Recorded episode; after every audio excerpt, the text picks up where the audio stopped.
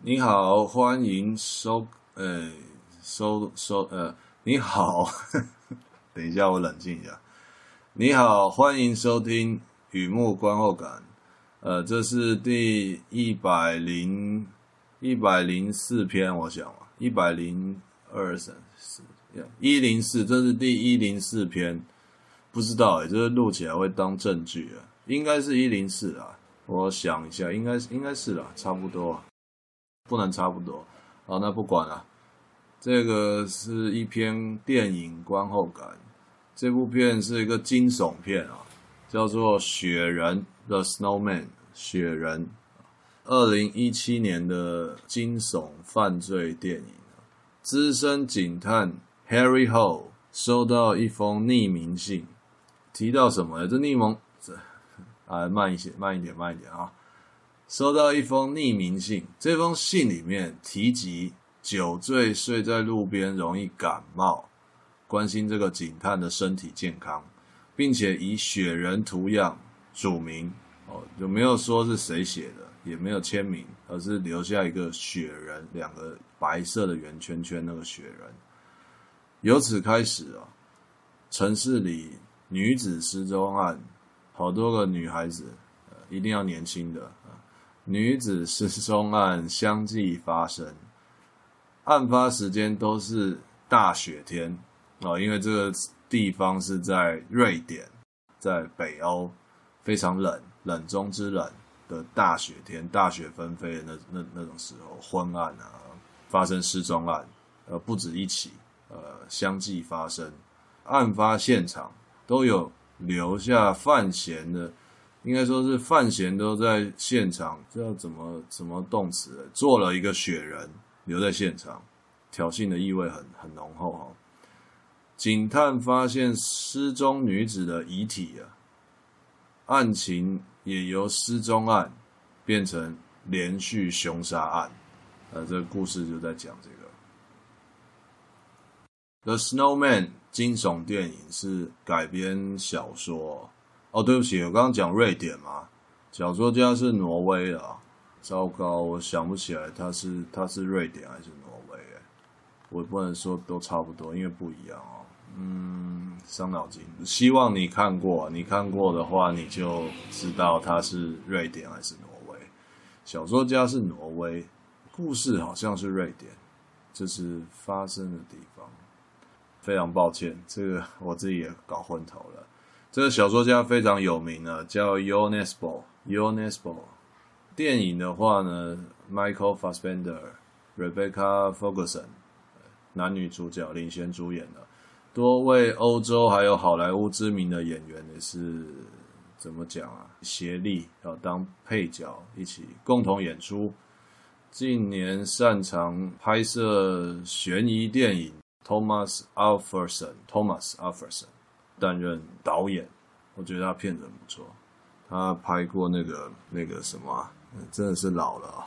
Tinker Tailor Soldier Spy，呀、谍报的英国的 Tinker，Tinker 就是那个锡匠，呃，金银铜铁锡，打铁的叫铁匠，打锡的是锡匠嘛，锡的那个比较软，可以做很多造型。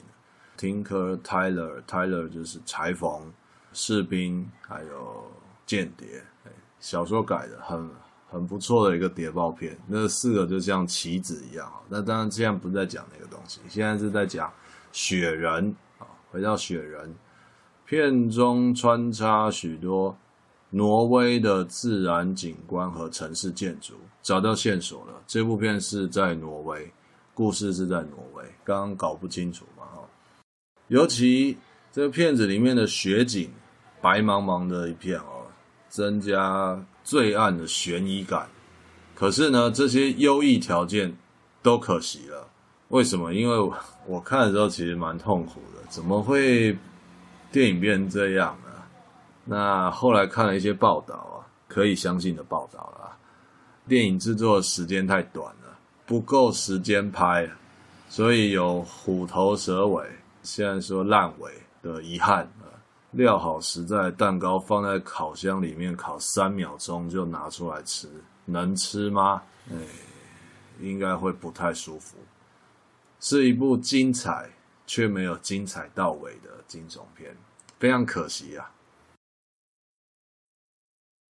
第二个部分呢，一如往常，看了有一些感触，都非常可惜的，还会有什么感触？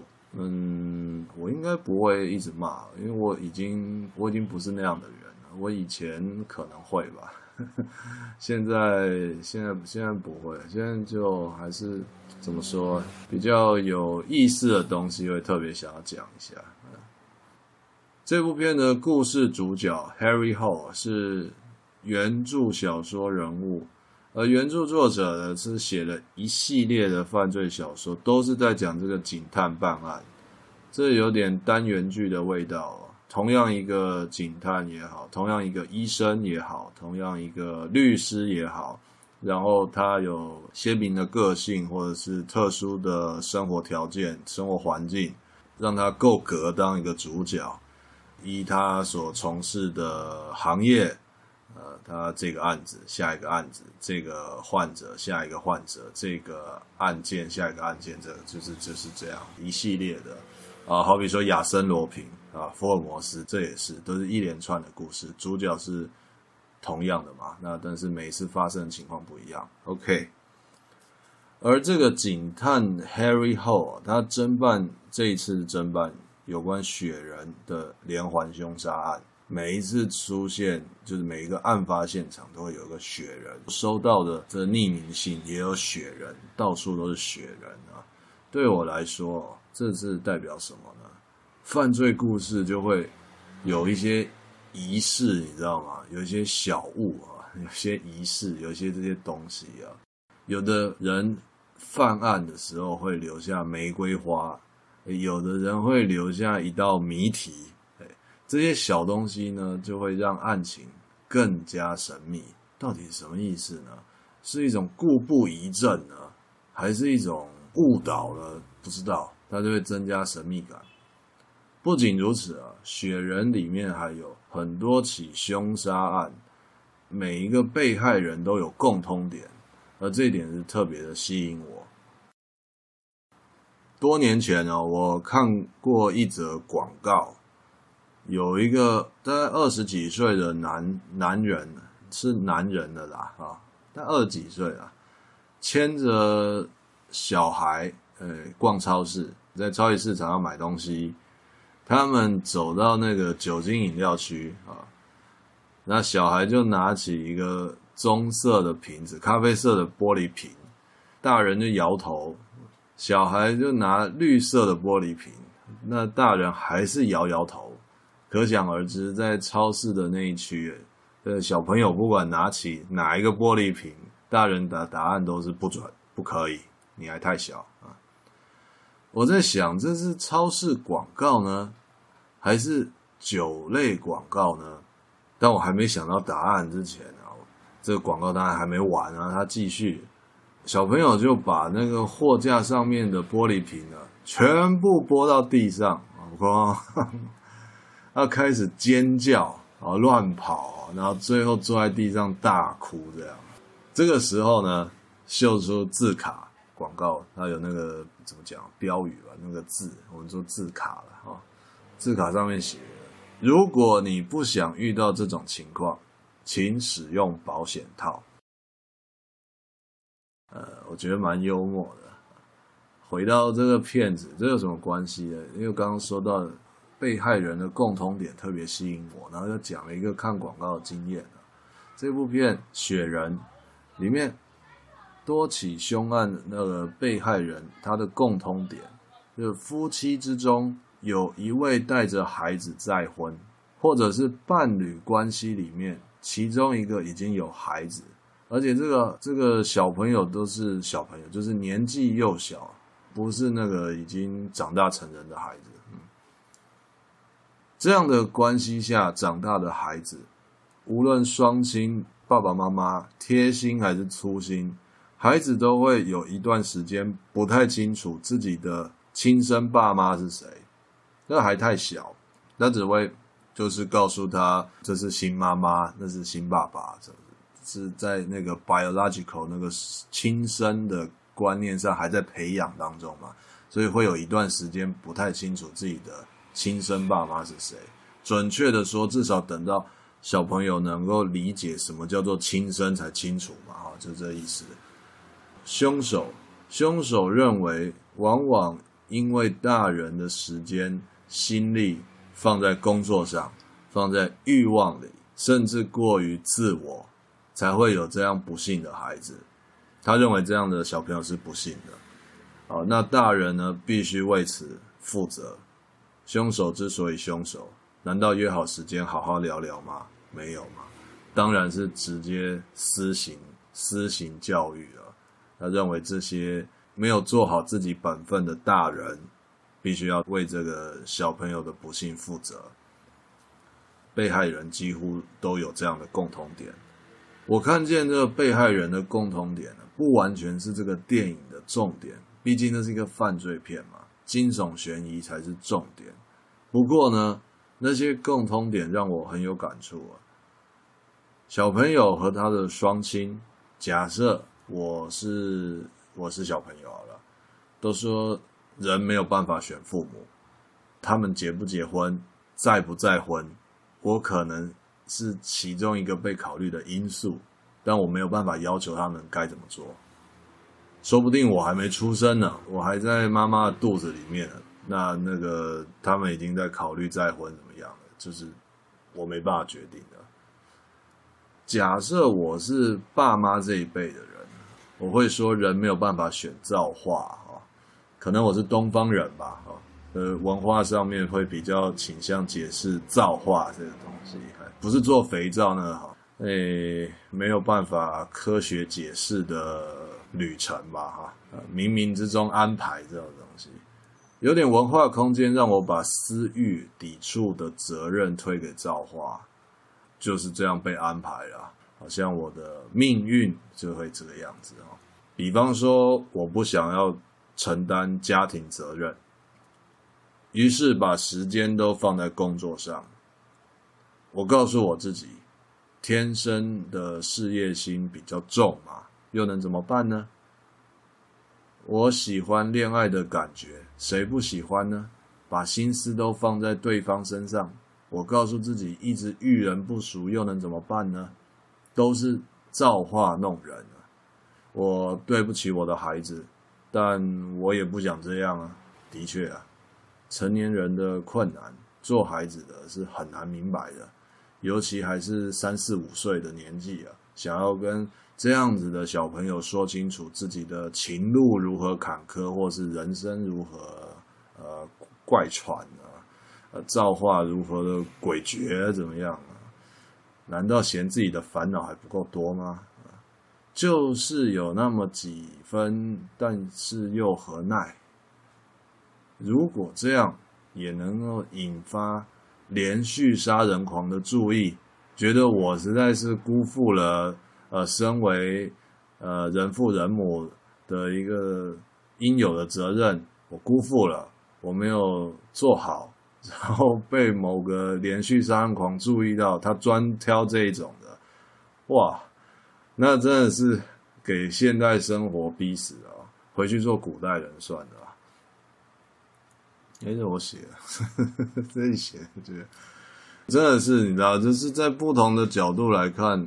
你知道吗？有那么一刻会纳闷，呃，我不会说凶手是丧心病狂，在这里的人物设定，但我会站在被害人的角度想象一下，我是一个工作会贪污的人，出了一个杀人犯，他专杀这种的，或者是我会玩弄感情的人啊，出了一个杀人犯的，但是我是一个，你知道吗？就刚刚所描述这个。现代家庭，尤其是尤其是西方社会，其实东方也差不多啦。离婚率一直攀升嘛，一直上升嘛。家庭分分合合，有时候真的有很多原因，那不不一定是真的违背了一些基本教义，你知道吗？就是这很难说啦，这真很难说，却因此被某一个杀人犯锁定了。坦白说，有够倒霉。真有够倒霉，可是这也是小说我觉得有意思的地方。这算不算是一种教训？算不算是一种替天行道？你知道吗？但那那个道德标准，我不敢说很，我不敢说那是很高的道德标准，去惩戒人这些不把家庭当一回事的人。他真的是写到了一个，我会这样说好了。如果如果 Charlie Brooks 的黑镜的 Black Mirror 是在讲科技、现代科技连带产生的值得玩味的故事。那这边的就是雪人，这只是一个比喻而已，这不是比这两个片，这两片没办法比的哈。雪人这个切入的角度，我我也觉得他是在讲现代社会、现代家庭，但是不是指家庭里的故事，而是现代人会有这样的一个婚姻跟家庭的该怎么说，分分合合，而这个东西引起了一个非常特殊的。暴力倾向的扭曲的人，他注意到这个东西，而他不能就这样看了以后睡觉，他会出门，他会拿着凶器，然后他会在特殊的时间做他想要做的事，有意思哦，我觉得有意思。The Snowman 里面这个凶手的动机，就是刚刚所描述的犯罪故事里面就所谓的杀机。我觉得原著作者 Unespo 在这边有一个奥妙的视角，作者就是这样，东西就在那边，看他怎么讲。惊悚情节包裹着当代人的生活三维，啊，包着比卫生衣还要紧啊，比紧身衣还要紧，包覆的很好，非常的合身。成年人生活难处，在虚构故事里面引发这种。偏锋杀机，真的都是纯属虚构吗？说不定这就是原著作者 Unesco 故事畅销的原因之一啊！我的感触，我觉得这故事很很好，电影就可惜了。他是讲拍一半就时间不够，赶着杀青啊，但是青应该是杀不下去的，因为很多后后面就是非常的急就章。呃，那也可能是资金不够，也可能是人的档期出了，不知道，不知道。从这个角度也可以看出来，电影工业也就是这一个一个产品这样做出来，其实需要各个环节、各种专业彼此配合，哪一个东西没有到位啊，整个就会不太行。所以呢，还是跟一开始讲一样，故事很好，片子本身可惜了。好，分享了一些刚看到的一些感触嘛，嗯，希望有带给你一些东西，我不知道，希望有啦。观后感也是在一样网站上面可以浏览，也欢迎上网搜寻雨木散文故事，雨木散文故事，有空常来逛逛。今天先到这里，谢谢。